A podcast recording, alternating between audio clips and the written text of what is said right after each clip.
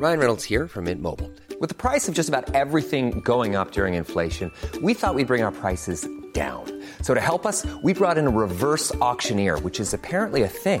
Mint Mobile unlimited premium wireless. Ready to get 30, 30, bit to get 30, bit to get 20, 20, 20, bit to get 20, 20, bit to get 15, 15, 15, 15 just 15 bucks a month. So, Give it a try at mintmobile.com slash switch. $45 upfront for three months plus taxes and fees. Promo for new customers for limited time. Unlimited more than 40 gigabytes per month. Slows. Full terms at mintmobile.com. Many of us have those stubborn pounds that seem impossible to lose, no matter how good we eat or how hard we work out. My solution is PlushCare. PlushCare is a leading telehealth provider with doctors who are there for you day and night to partner with you in your weight loss journey. They can prescribe FDA-approved weight loss medications like Wagovi and Zepbound for those who qualify. Plus, they accept most insurance plans. To get started, visit plushcare.com slash weight loss. That's plushcare.com slash weight loss.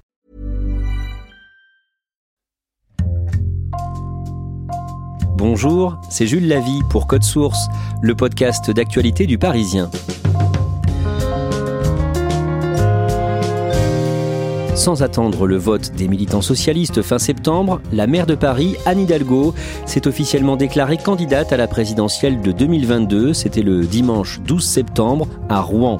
Quel est le parcours d'Anne Hidalgo? Comment est-elle passée du statut d'adjointe de Bertrand Delanoë à celui de présidentiable? Élément de réponse dans Code Source aujourd'hui avec deux journalistes du Parisien, Marianne Guéraud de l'édition de Paris et Julien Dufay du service politique.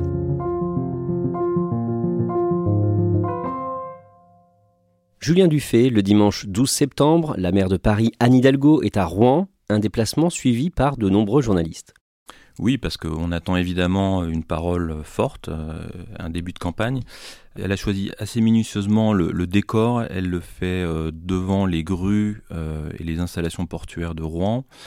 Elle est derrière un pupitre où il est écrit Déclaration de Rouen. Elle le fait devant un parterre de, de militants, mais surtout d'élus, en fait, des, des maires sur lesquels elle veut s'appuyer. Ce sera un discours très court, d'à peine 20 minutes. Je viens ici vous parler de la France. Et aujourd'hui, sur ce port de Rouen, je pense à mon père. Qu'est-ce qu'elle dit? Elle dresse d'abord un constat euh, assez sombre hein, de la situation en France. Elle dit qu'elle est inquiète. Elle parle d'une France divisée. Euh, sans le nommer, elle, euh, elle cible assez durement Emmanuel Macron. Euh, elle parle de dédain, de mépris. Euh, et en clair, elle dit qu'elle veut réconcilier euh, les Français avec eux-mêmes. Et au milieu de son discours, elle se déclare. Aujourd'hui, je suis prête. C'est pourquoi, humblement, consciente de la gravité de cet instant, et pour faire de nos espoirs la réalité de nos vies, j'ai décidé d'être candidate à la présidence de la République française. Dans son ton, dans la forme, comment vous la trouvez, vous? Elle met de la solennité euh, dans cet instant, euh, euh, mais dans l'ensemble, c'est un discours très classique de, de déclaration de candidature. On va voir aujourd'hui comment Anne Hidalgo est passée de première adjointe au maire de Paris à candidate à la présidentielle. Avec vous, Julien Dufay et Marianne Guéraud. Un mot d'abord, Marianne. Vous êtes journaliste à l'édition de Paris. Depuis combien de temps est-ce que vous suivez pour le Parisien Anne Hidalgo? Moi, je suis arrivée à l'édition Paris en 1998, sur la fin de la mandature Jean Tibéry. Donc, j'ai vu la gauche euh, arriver et prendre le pouvoir euh, à l'hôtel de ville, avec évidemment dans son sillage euh, Anne Hidalgo. On va résumer brièvement la vie et le parcours d'Anne Hidalgo. Elle a 62 ans, elle a trois enfants, elle est née en Espagne le 19 juin 1959 dans une famille modeste. Son père est ouvrier, sa mère est euh, couturière. Ils vont euh, finalement s'exiler euh, en France. Elle arrivera en France à l'âge de deux ans, du côté de la région de Lyon, et elle sera naturalisée française à l'âge de 14 ans. Titulaire d'une maîtrise de sciences sociales du travail et d'un DEA de droit social, Anne Hidalgo commence sa carrière comme inspectrice du travail avant de débuter en politique comme conseillère de Martine Aubry au ministère de l'Emploi en 1997. C'est d'ailleurs là qu'elle rencontre son mari, le père de son troisième enfant, Marianne Guéraud. En 2001, Bertrand Delanoë devient maire de Paris et il fait d'elle sa première adjointe. Pourquoi ce choix? Bertrand Delanoë, il accorde beaucoup d'importance à tout ce qui est euh, parité, donc il voulait de toute façon une première adjointe femme. Je suis le numéro 2. Bertrand Delanoë a tenu à ce que je sois euh, à ses côtés. C'est une marque de, de confiance, c'est un grand honneur et c'est un énorme travail qui nous attend. Il choisit Anne Hidalgo, qui l'a soutenu dès le départ euh, dans la campagne pour les municipales à Paris, y compris euh, lorsqu'il y avait une primaire au sein du PS. Elle a toujours été à ses côtés, donc il l'a assez fidèle et il va lui confier le rôle de première adjointe, mais avec un petit bémol quand même, parce que il lui confie une délégation que personne ne connaît, à savoir le bureau des temps votre délégation, il y a aussi le bureau du temps. Qu'est-ce que ça veut mhm. dire? Quelle définition vous donnez à ça? On part du constat que vivre dans des grandes villes comme Paris, c'est souvent une galère pour les habitants. On court après le temps, on court après les transports, après les problèmes de garde d'enfants, et que si on peut offrir aux Parisiens, dans les quartiers, dans les arrondissements, une bonne articulation des horaires des différents services euh, collectifs et privés qui leur sont proposés, on améliorera leur quotidien. Mais personne au début ne comprend en quoi ça consiste. Et d'ailleurs, tout le monde rigole un peu quand euh, il dit qu'elle en fait sa première première adjointe chargée du bureau des temps, euh, tout le monde dit que c'est un peu un titre euh, bidon. Ces relations sont parfois compliquées avec euh, Bertrand Delanoë. Bertrand Delanoë, il n'est pas toujours facile à gérer. Hein. Il peut être très colérique, parfois glacial. Alors, il s'applique systématiquement à dire qu'il l'associe aux grandes décisions. La réalité, c'est quand même qu'il a un pouvoir très isolé, très solitaire, et que parfois, y compris quand il la présente en public, en lui disant ma chérie, regardez comme elle est belle, il y a un petit côté sexiste qui ne plaît pas trop à la féministe Anne Hidalgo. Au terme de son deuxième mandat, Bertrand Delanoë se retire de la vie politique. Il n'est pas candidat au municipal de 2014. Il désigne Anne Hidalgo comme dauphine. Le 30 mars 2014, Anne Hidalgo est élue avec un peu plus de 53% des suffrages face à Nathalie Kosciusko-Morizet. Ce soir, Paris a gagné. C'est la victoire des valeurs républicaines. C'est la victoire d'une gauche fidèle à son idéal et euh, efficace dans son action. C'est quand même un petit soulagement pour elle, même si elle était euh, donnée favorite dans le sondage, parce qu'il faut se rappeler qu'au premier tour, contre toute attente, Nathalie Kosciusko-Morizet est arrivée première euh, devant elle, ce qui avait un peu refroidi et douché les espoirs de la gauche. Donc ce soir-là, il y a quand même un grand ouf de soulagement. Il y a une joie qui explose hein, au sein du QG de campagne, où elle est entourée de ses plus proches collaborateurs, de sa famille. Ça y est, elle est maire de Paris, et en plus, c'est très symbolique, mais c'est important, c'est la première femme élue à la tête de l'hôtel de ville. Je serai la mère de cette ville qui ne triche jamais, ni avec ses colères, ni avec ses idéaux, ni avec son honneur. Une grande partie de son mandat à l'Hôtel de Ville de Paris est marquée par son combat contre la pollution automobile. Dès le départ, elle va expliquer qu'elle veut éradiquer le diesel dans la capitale et l'une de ses mesures phares, ça va être la fermeture de la circulation automobile sur la rive droite de la Seine, très empruntée notamment par les banlieusards. Et cette mesure-là va, marquer un peu tout son mandat parce qu'elle va cristalliser pas mal de colère et euh, d'opposition sur ce sujet-là. En 2019, à l'approche des municipales de 2020, elle est dans une mauvaise posture. Elle a beaucoup de dossiers compliqués sur son bureau. Hein. Vélib s'est arrêté, Autolib est à l'arrêt lui aussi. Il y a cette euh, fameuse lutte contre la circulation automobile qui cristallise quand même beaucoup de colère. La dette s'est envolée quand même depuis euh, son mandat à elle. Donc euh, tout ça fait qu'elle est en difficulté, d'autant que les élections précédentes ont quand même marqué une implantation très importante de la Macronie sur Paris. Et donc elle est réellement en difficulté. Le vendredi 14 février 2020 éclate l'affaire de la sextape de Benjamin Griveaux, une vidéo intime du candidat LREM à la mairie de Paris divulguée sur Internet. La ministre de la Santé, Agnès Buzyn, qui le remplace au pied levé, ne convaincra pas et le dimanche 28 juin au soir, Anne Hidalgo est réélue avec un score confortable, plus de 48% des suffrages. Comment est-ce qu'elle réagit? C'est l'explosion de joie, elle est en veste blanche et un grand sourire qui s'affiche sur son visage. Même si elle était euh, finalement donnée favorite, il y avait beaucoup d'incertitudes. Je vous rappelle qu'on était en pleine crise du Covid, donc euh, la question était de savoir est-ce qu'il va y avoir la mobilisation des gens de gauche ou au contraire des opposants d'Anne Hidalgo? Donc il y avait encore ce petit doute euh, dans la tête. Là, effectivement, elle est réélue, bien réélue, donc elle va faire la fête toute la nuit avec toute son équipe sur les bords de Seine, évidemment. Anne Hidalgo, tout sourire hier soir sur les quais de Seine. Cette victoire à gauche, il fallait bien la fêter. Oubliez les polémiques en série du milieu de mandat. Après sa réélection, est-ce que Anne Hidalgo évoque la présidentielle de 2022 Elle est interrogée avant même sa réélection sur la présidentielle parce que tout le monde se doute qu'elle a quand même cet euh, horizon-là en tête. À chaque fois, sa réponse, c'est de dire euh, mon mandat, c'est Paris. Donc, euh, elle, assure qu'elle ne se consacrera qu'à la capitale. Bon, très vite après ses réélections, on lui pose la question et là, elle commence déjà à changer. Elle dit qu'elle prendra sa part dans le débat, dans, dans tout ce qui va s'organiser autour de cette échéance électorale cruciale. Donc, on voit bien qu'il y a déjà un petit changement dans sa tête. Les premiers mois de son deuxième mandat sont perturbés par l'affaire Christophe Girard, son adjoint à la culture mis en cause pour son soutien à l'écrivain Gabriel Matzneff. Dès le premier conseil de Paris, donc ça commence mal, hein, premier conseil, premier clash, euh, avec une manifestation sous les fenêtres de l'hôtel de ville où euh, des élus écologistes se joignent aux manifestants et accusent l'hôtel de ville de protéger les pédophiles. Les mots sont très violents, l'ambiance est vraiment très tendue.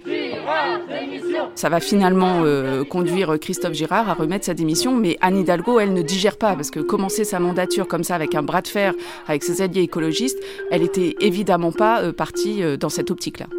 Anne Hidalgo et les écologistes au Conseil de Paris se déchirent à nouveau en novembre au sujet de la mémoire du professeur Samuel Paty, assassiné quelques semaines plus tôt, le 16 octobre, à Conflans-Sainte-Honorine dans les Yvelines, par un terroriste islamiste. À la séance du mois de novembre, la ville de Paris propose de rendre hommage au professeur assassiné en donnant son nom à une place ou à une future rue de la capitale.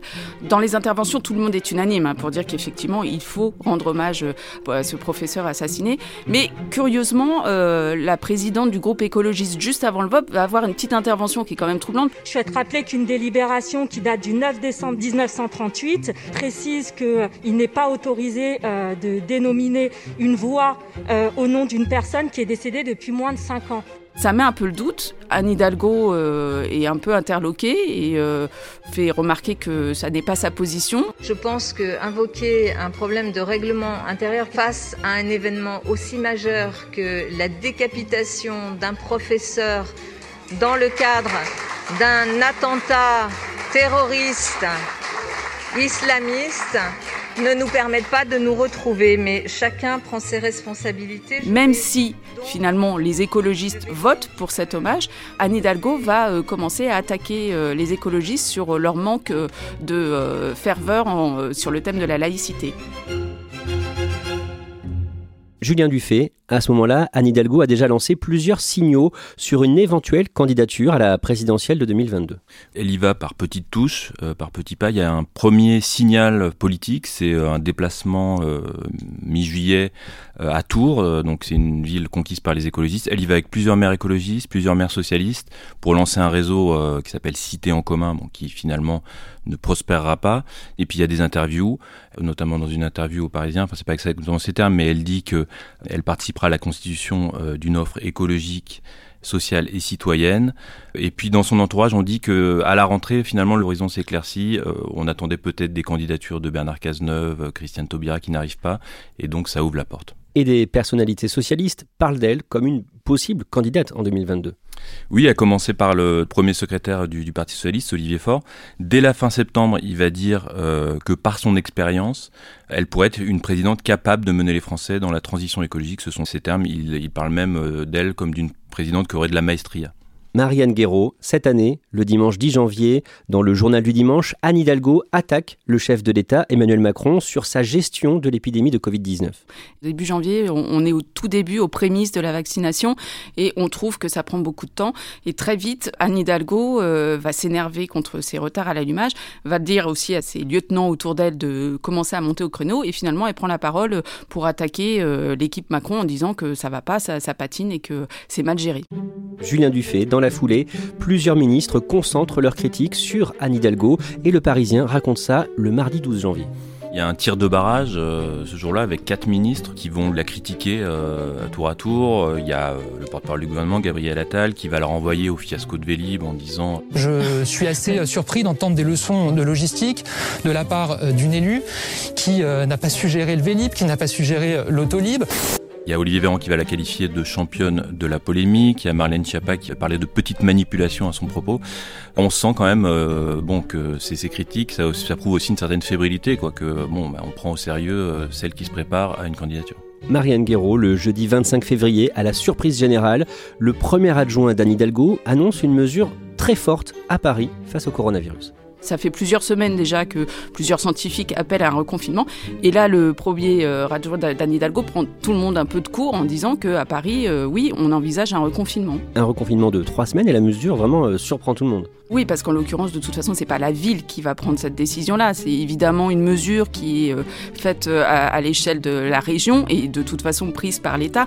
Donc il y a une volée de bois vert de tout le monde disant c'est absolument pas raisonnable. Quand elle voit ça, Anne Hidalgo commence à s'affoler parce qu'elle elle voit que c'est euh, un mauvais marqueur pour la ville de Paris et elle va demander à son premier adjoint de faire marche arrière. Je redis que ce n'est pas une demande de notre part, ce n'a jamais été une demande de notre part, mais simplement une hypothèse que nous souhaitons mettre sur la table. Mais si Emmanuel Grégoire a posé cette hypothèse de travail sur la place publique, il ne l'a évidemment pas fait de lui-même. Ça a été calé en amont avec la maire de Paris. Le premier adjoint ne va pas prendre la parole sans que ce soit validé par Anne Hidalgo elle-même. Donc il y a vraisemblablement eu un rétropédalage de la part d'Anne Hidalgo quand elle a vu toutes les critiques que ça soulevait. Le jeudi 4 mars, Anne Hidalgo est dans le Parisien. Elle répond notamment à vos questions, Julien Dufay. Sans surprise, elle ne dit pas ouvertement si elle sera ou non euh, candidate en 2022, mais elle dramatise l'enjeu. Oui, elle explique qu'elle reçoit beaucoup de sollicitations euh, de gens inquiets que l'extrême droite arrive au pouvoir et elle va dire que selon elle, la, victoire du Rassemblement national est une possibilité, euh, même une probabilité très forte, ce sont ces termes. Et elle dit qu'il faut donc trouver un autre chemin, qu'il faut s'adresser aux classes populaires, aux classes moyennes. Et elle annonce euh, aussi qu'elle va commencer un tour de France, euh, aller dans les zones rurales, les villes moyennes. La maire de Paris doit euh, aussi s'adresser, si elle est candidate à la présidentielle, à tous les Français. Le 17 mars, elle est en déplacement dans le département du Nord et elle lance une plateforme de réflexion politique. De quoi s'agit-il en fait? Ça s'appelle Idées en commun. L'idée, c'est de, à la fois de, phosphorer sur des idées nouvelles avec euh, des intellectuels, des scientifiques, euh, des gens de la société civile, comme on dit. Mais c'est évidemment aussi de structurer euh, autour d'élus qui vont pouvoir porter la parole. Et donc, elle annonce à cette occasion plusieurs soutiens de points. Hein, la maire de Lille, Martine Aubry, le maire de Dijon, François Rebsamen. Et puis des jeunes maires, Quadra ou Quinca, qui vont former ce qu'elle appelle l'équipe de France des maires. On parle de Johanna Roland, maire de Nantes, Michael de la Fosse à Montpellier, ou Carole Delga, qui est la présidente euh, socialiste de la région Occitanie. Marianne Guéraud, à ce moment-là, la campagne pour les élections régionales du mois de juin a déjà débuté et en Ile-de-France, une adjointe d'Anne Hidalgo est candidate. C'est Audrey Poulevard, l'ancienne journaliste qui a euh, fait son entrée en politique lors des municipales euh, aux côtés d'Anne Hidalgo. Euh, Anne Hidalgo lui avait demandé de venir l'accompagner pour cette campagne puisqu'elle avait été la présidente de la fondation Nicolas Hulot et que ses convictions pour l'environnement avaient beaucoup marqué les esprits. Donc elle lui a demandé d'être la tête de liste d'Île-de-France en commun pour ces régionales et elle a réussi à convaincre le Parti socialiste d'accepter la candidature d'une personnalité dite de la société civile pour mener cette bataille. Et la candidate Audrey Pulvar va être au cœur d'une polémique elle va dire qu'elle comprend euh, que l'UNEF organise euh, des réunions euh, de femmes noires où les hommes ne sont pas acceptés et les blancs non plus. Elle, dit clairement qu'elle comprend ce genre de position et Valérie Pécresse va tout de suite s'en saisir. la candidate de droite va dire que ça disqualifie Audrey Poulevard pour les élections régionales. Et curieusement, Anne Hidalgo, elle, pendant toute cette séquence, elle reste très discrète et elle va pas franchement venir soutenir Audrey Pulvar dans cette galère. À la même période, au Conseil de Paris, Anne Hidalgo est de plus en plus pour ses ambitions nationales. La droite commence à râler un peu en disant que euh, elle est très peu présente au Conseil de Paris, que les vrais dossiers qui intéressent les Parisiens ne sont pas à l'ordre du jour de l'hémicycle parisien et ça, commence à agacer. Mais en interne aussi d'ailleurs, hein, euh, il y a quelques adjoints qui, sous couvert d'anonymat, trouvent que les dossiers traînent un peu, que les décisions tardent à venir et euh, s'étonnent un peu de voir déjà Anne Hidalgo peut-être la tête ailleurs. Julien Dufay, au niveau national, avec euh, notre consoeur du Parisien, Jannick Halimi, à cette période, vous signez un papier dont le titre est clair Anne Hidalgo patine, les critiques se multiplient. Elle traverse clairement une mauvaise passe. Il y a des sondages qui sont plutôt bas, euh, entre 5, 7, 9 au maximum. Euh, il y a aussi la troisième vague du Covid qui la freine dans le Tour de France qu'elle voulait entamer, dont on a parlé. Et puis il y a le fait que qu'Audrey Pulvar soit aussi empêtrée dans les polémiques, que sa campagne ne décolle pas. Et au PS, on se souvient bien que c'est bien Anne Hidalgo qui a imposé la candidature d'Audrey Pulvar, donc on, commence à lui en tenir rigueur. Clairement, c'est une mauvaise passe pour Anne Hidalgo. Le dimanche 28 juin, c'est le second tour des élections régionales marqué par une très forte abstention et une primo sortant. Les présidents de région sont presque tous réélus. Marianne Guéraud, qu'est-ce que ces régionales changent pour Anne Hidalgo Dans l'absolu, ça devrait plutôt l'affaiblir puisque sa candidate Audrey Poulevard est arrivée au premier tour derrière l'écologiste Julien Bayou. Donc c'est un mauvais marqueur, un mauvais signal. Mais évidemment, dans son entourage, on l'entend pas de cette façon-là. On dit Audrey Poulevard, c'est Audrey Poulevard. Anne Hidalgo, c'est Anne Hidalgo. Et euh, on continue sur euh, la lignée euh, candidature à la présidentielle. Julien Dufay, le 30 juin, vous expliquait dans Le Parisien que sa détermination pour 2022 grandit. La fin des élections régionales fait qu'on bascule dans la présidentielle. Elle va bénéficier d'une tribune signée par 200 grands élus. Et puis elle a désormais l'appui sans réserve du Parti Socialiste et d'Olivier Faure qui dit que ça pourrait être elle qui serait candidate. Je l'ai dit à plusieurs reprises, je pense que ce serait une excellente présidente de la République. Il y a un espoir qui s'est levé. Nous pouvons très bien ne pas avoir cette fatalité sur le dos. Nous pouvons avoir un autre deuxième tour. Pourquoi est-ce qu'il n'envisage plus de se ranger derrière un candidat Europe Écologie Les Verts, ce qu'il faisait il y a encore quelques mois? Il y a euh, encore une fois l'effet régional, c'est-à-dire que la gauche a conservé toutes ces régions, les écologistes n'en ont remporté aucune, euh, et dans certaines régions d'ailleurs, les socialistes sont arrivés sans l'appui des écologistes. Donc euh, pour Olivier Faure, le PS est la force motrice de la gauche, c'est son expression, et du, coup il en tire des leçons pour la présidentielle. Et puis la deuxième raison, c'est que Anne Hidalgo, encore une fois, euh, sa candidature semble s'imposer, elle fait quasiment consensus au sein des élus PS, et puis euh, accessoirement, il n'y en a pas d'autres. Quelques jours plus tard, le 12 juillet, Anne Hidalgo est à Villeurbanne, à côté de Lyon, où elle rassemble ses soutiens. Que fait-elle concrètement? C'est une grand-messe qui vise à montrer qu'elle est soutenue euh, par de nombreux élus. Et puis, euh, elle commence aussi à esquisser euh, les, les, les, premières pistes d'un possible programme présidentiel. Elle parle beaucoup de la valeur travail qu'elle veut réhabiliter, euh, des petits salaires à revaloriser, euh, la transition écologique évidemment, euh, qui est un de ses chevaux de bataille, et puis l'école, la laïcité, la sécurité, le régalien qu'elle veut mettre en avant. Marianne Guéraud, pendant l'été, Anne Hidalgo, on la voit aussi euh, notamment à Tokyo le dimanche 8 août, où elle reçoit le drapeau olympique. Elle vient recevoir le drapeau olympique parce que la prochaine ville à accueillir les Jeux, euh, c'est euh, Paris en 2024. Et bah, c'est un moment important pour elle parce que les Jeux olympiques, c'est quand même elle qui est allée les chercher. elle avait beaucoup travaillé, elle avait parcouru le monde entier pour vanter les mérites de la candidature parisienne. Donc on peut dire que là, c'est son moment à elle. elle vient chercher ce drapeau qu'elle a tant voulu. Et puis c'est aussi une façon de soigner un peu sa stature internationale et ce sera important dans la bataille des présidentielles qu'elle s'engage à mener. Julien Dufay, le vendredi 27 août, elle participe aux journées d'été du Parti Socialiste à Blois, où son but est de séduire les militants. Qu'est-ce qu'elle leur dit en résumé? Sans annoncer sa candidature, l'exercice est difficile, mais elle va essayer, merci. en clair, de les séduire. Merci Blois, merci à vous, merci Marc et, et à tous les militants, tous les élus, merci. Elle leur promet une très belle aventure euh, démocratique, elle leur dit euh, qu'il faut rester fidèle aux valeurs socialistes, elle va citer Jean Jaurès. Ce grand parti de Jaurès, ce grand parti de Blum, ce grand parti de Mitterrand, mais aussi je dirais de Lionel Jospin. Bref, elle va essayer euh, de les cajoler pour euh, les emmener euh, dans cette campagne. Elle sait qu'elle aura besoin des militants du Parti Socialiste, de l'appareil, des finances aussi du PS. Donc c'est vraiment l'opération calinothérapie. Et vu d'ici, c'est une très belle foule. C'est une foule de femmes et d'hommes qui sont restés fidèles. Fidèles à une famille politique qui a marqué l'histoire de notre pays. Et les militants à qui euh, vous parlez, euh, qu'est-ce qu'ils pensent de sa potentielle candidature?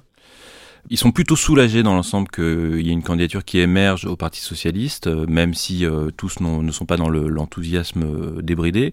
Il y a par exemple Françoise, une militante alsacienne que je rencontre, qui euh, résume un peu à elle seule euh, le sentiment des militants socialistes. Elle dit qu'au départ, elle n'était pas fan du tout du personnage Anne Hidalgo, qu'elle a appris à la connaître, qu'elle a été reboostée par sa présence à Blois, où il y a une standing ovation à l'ouverture de l'université du PS.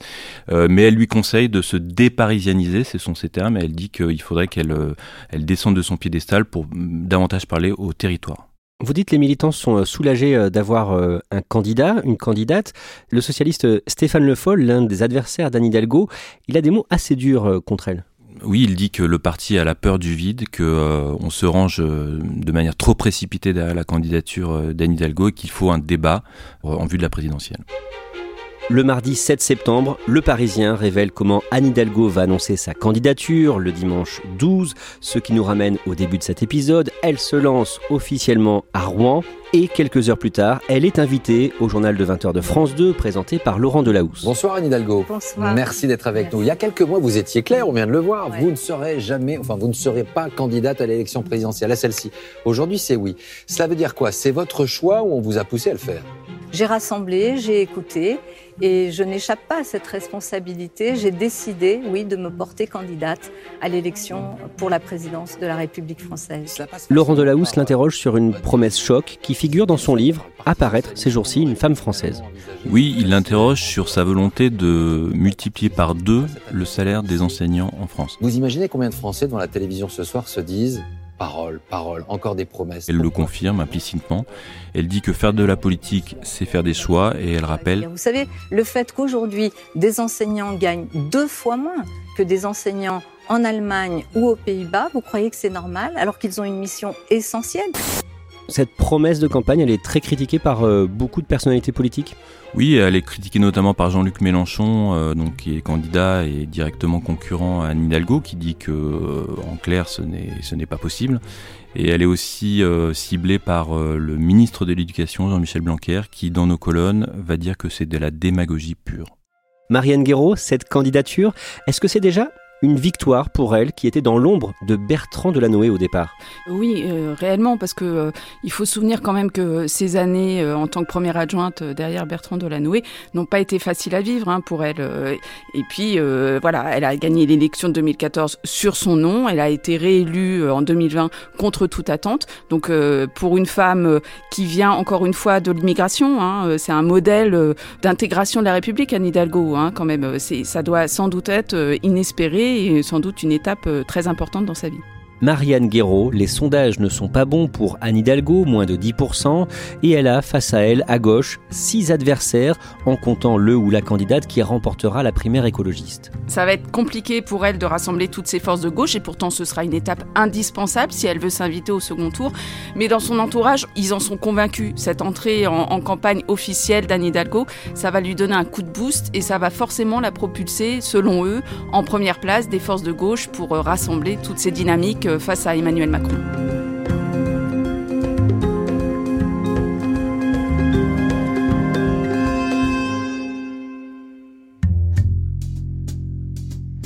Merci à Marianne Guéraud et Julien Dufay. Code Source est le podcast quotidien du Parisien, disponible sur leparisien.fr et toutes les plateformes audio. Pour ne rater aucun épisode, abonnez-vous sur n'importe quelle application de podcast. Cet épisode de Code Source a été produit par Timothée Croisant-Cessina, Clara Garnier-Amouroux et Thibault Lambert. Réalisation Julien Moncouquiole. Si vous aimez Code Source, dites-le nous en laissant des petites étoiles ou un commentaire sur votre application préférée. Et puis vous pouvez aussi nous écrire directement code source at leparisien.fr.